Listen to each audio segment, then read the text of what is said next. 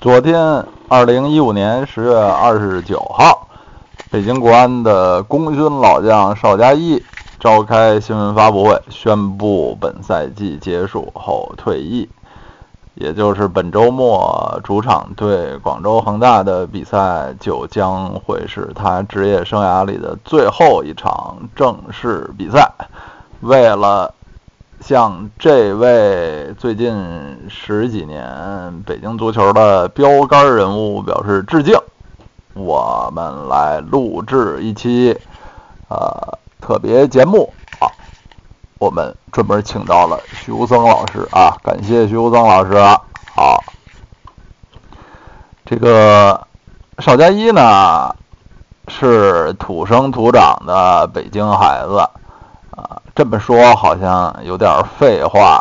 这北京队著名的球员是北京人，好像是再正常不过了。但其实呢，这种人已经越来越少了。在邵佳一退役之后，呃。国安一线队，尤其是主力吧，就只有队长徐云龙一个北京人了。而其实徐云龙的年纪比邵佳一还大，就是这个这些年北京国安的成绩是相当不错，但是这个球队它的这个地方色彩、北京色彩已经非常淡了。实际上，啊，说回邵佳一，邵佳一呢？是北京朝阳区人，而且是那个非常靠东的啊，朝朝阳区那种非常纯纯朝阳的那部分的人。因为他的家具体在哪儿呢？没有什么资料，就知道他小学是八里庄中心小学。这个现在来说也不是一个非常的，现在来说也是挺远的一个地方。八里庄什么？八里庄在。东四环外，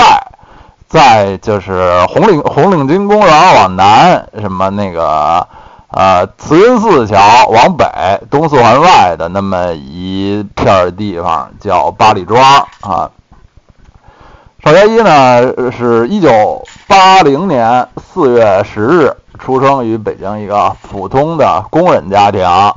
并不是像一些。呃，球员包括北京球员一样，出生于足球世家，比如像谢峰啊，什么他们都是这个足球世家啊。邵佳一是出生在一个普通的工人家庭啊，他还有一个哥哥是家里的老二。其实啊，严格的说呢，呃，邵佳一是出生于一九八零年的四月九日。啊，为什么后来他的这个官方履历，其实就包括他的户口啊，呃，上面都是四月十日呢？一开始是来自一个这个小误会，就是在那个医院给他登记出生日期的时候，护士或者医生吧，给他写错了啊，写成了那个四月十日，然后呢？这个父母给他起名字，就是说，就是其实父母这个起名字也也非常没有下特别大功夫，就是说本来是九号生的，然后人写成了十号，就加了一天，所以就给他起名叫加一。这个加是这个加减的加，加拿大的加，所以他在很多的。资料上都可以查到，他原名叫邵佳怡，加减的加。然后去派出所登记户口的时候，就这个户籍民警啊，就还挺挺爱管闲事儿，挺热心肠，就说这个你这名字不太，反正不是特别漂亮啊，干脆你就叫那个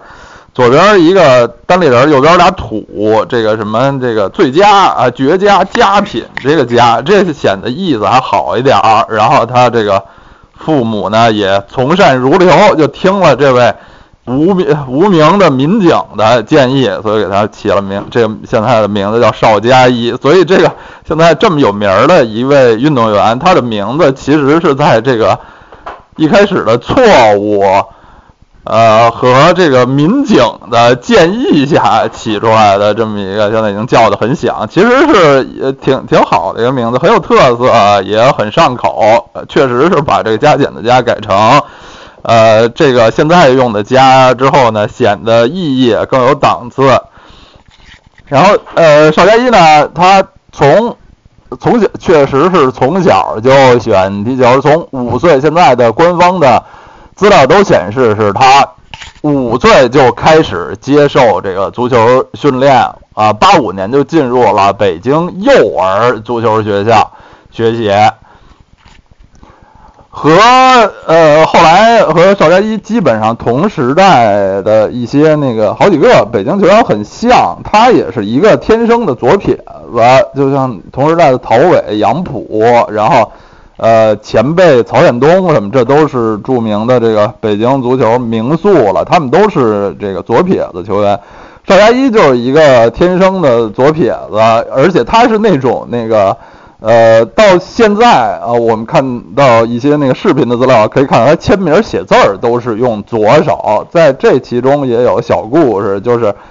我们中国的这个教育的传统是喜欢把这个左撇子的儿童啊，从小从上小学就搬过来，就是说你左呃左手你可能什么刷牙、吃饭什么那些无所谓，但是写字儿我死活给你搬出来，搬过来让你用。右手写，邵佳一就属于那种就没搬过来，因为他性格还是比较固执，他就呃老师一开始是想给他搬过来，但是他自己苦练，那最后呢就还是用左手写字，就是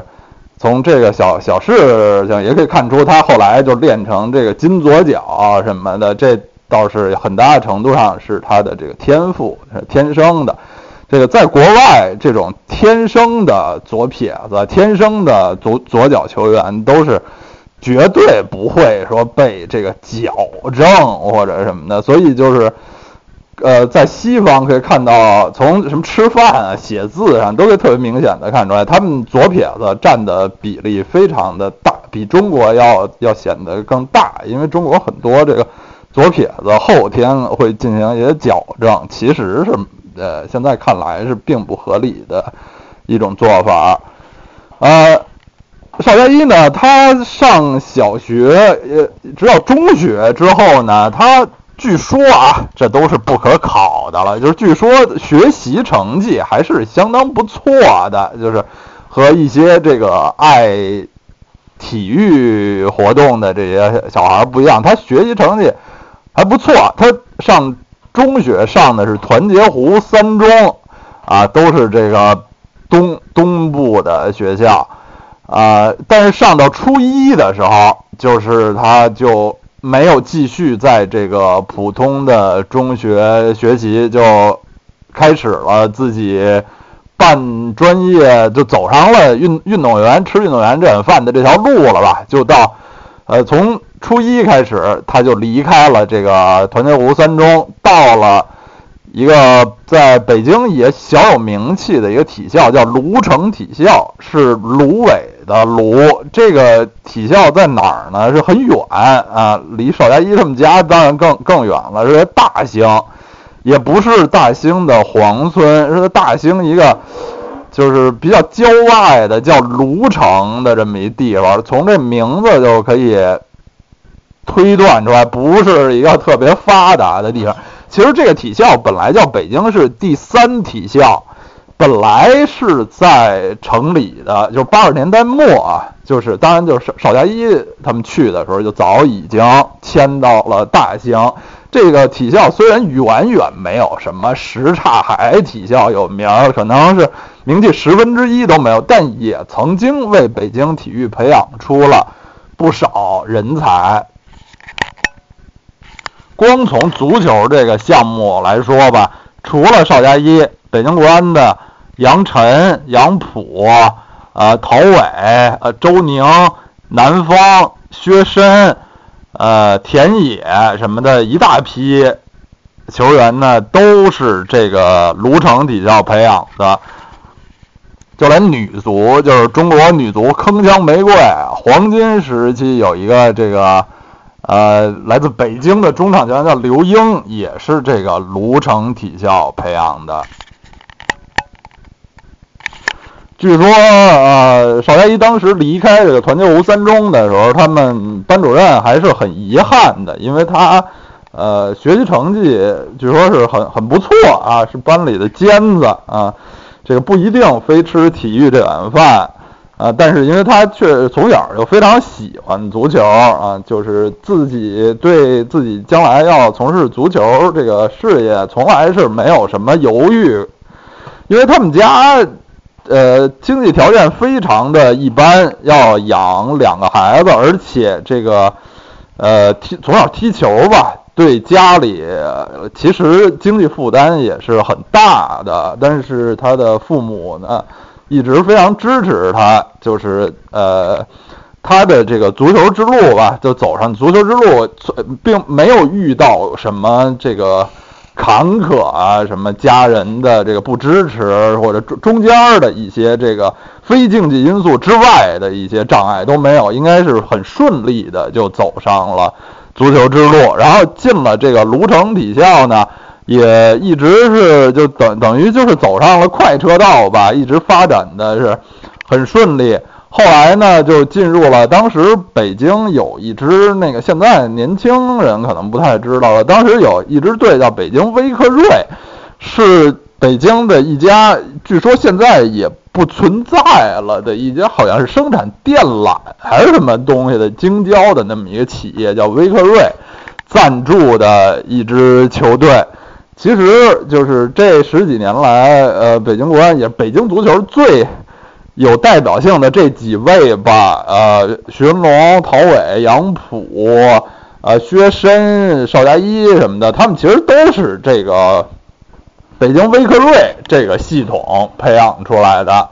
啊，后来呢，邵佳一也是，呃。等于进入了这这些更比这个体校离专业更进一步的这些球队吧，就训练的呃地方呢，也逐渐就从大兴变成了仙农坛，就北京著名的这个仙农坛体育场。但是就据说啊，他那时候这个上学什么的都是非常辛苦的，因为说他们他们家那时候住在那个机场附近，首都机场附近就。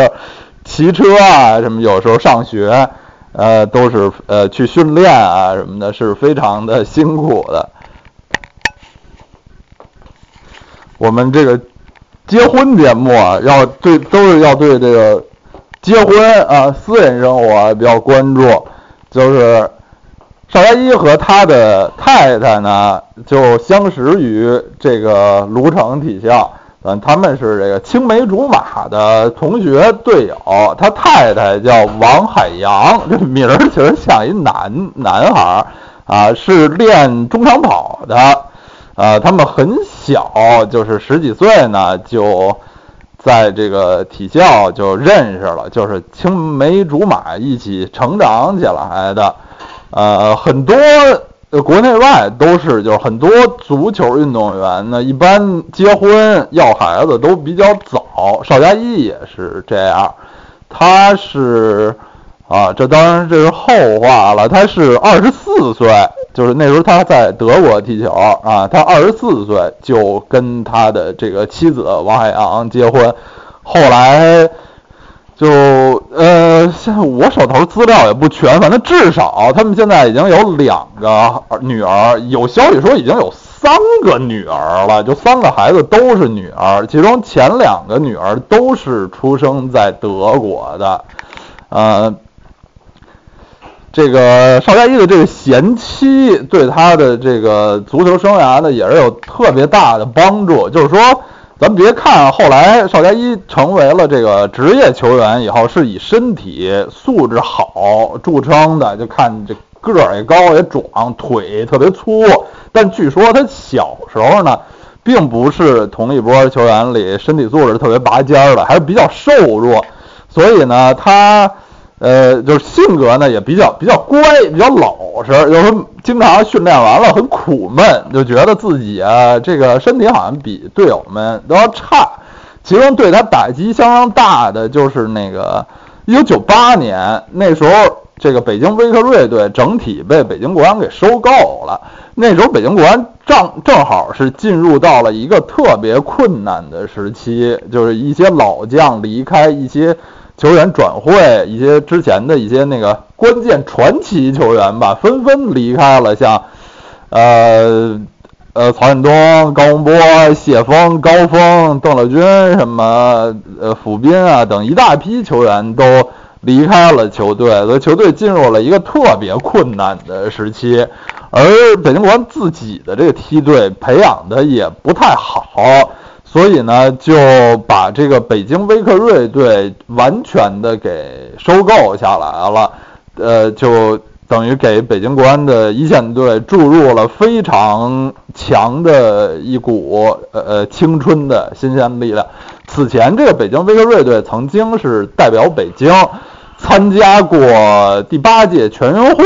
什么的，就是已经是一支相当有实力的青年球队了。呃，当时呢，我也记得印象非常深，就是一下队里好像是第一批是选来了四个年轻球员，就是呃杨浦、陶伟、薛申和。和这大概是徐云龙吧，徐云龙比他们因为稍微小一点儿啊，好好像是这么四个人，哎呦，就一来就觉得嘿真行啊，这几个年轻人都非常踢得非常不错啊。邵佳一呢，因为比他们又要稍稍微小一点儿啊，因为他们杨浦、陶伟他们好像是七七七八年龄组，呃，寻龙是七九年的啊，邵佳一是八零年的。呃，然后那时候就是邵佳一就没有能第一批被选进这个国安青年队，啊，当时也是据说非常的苦闷。后来他的这个小女朋友，当时更是十几岁小女朋友，就安慰他，就说你啊，其实你有你特点嘛，你左脚任意球挺挺厉害啊，就苦练呗，你有一个绝活就可以弥补你的这个。身体的不足，然后这身体这这十十七八岁也没完全长成呢，还加油还行。然后呢，邵佳一就从此就苦练，尤其是在那个呃左脚任意球这方面下了特别大的功夫。后来也就成为他这个一招鲜吃遍天的一个最基本的一个看家本领。然后身体呢也是。呃，突飞猛进，据说就那那一两年呢，他体重啊，这这个肌肉啊什么的，一就都是呃越越长越强啊，整个人就又又窜了一块，越长越越越壮了。然后第二年他就进入了国安的一线队，所以。记得呢，他不是跟这个大波的这这几位年轻队员进来，好像比他们稍微晚了一点儿，就默默的，哎，突然北京国安队里出现了这么一个年轻球员。第一部分就说到了这里，且听下回分解。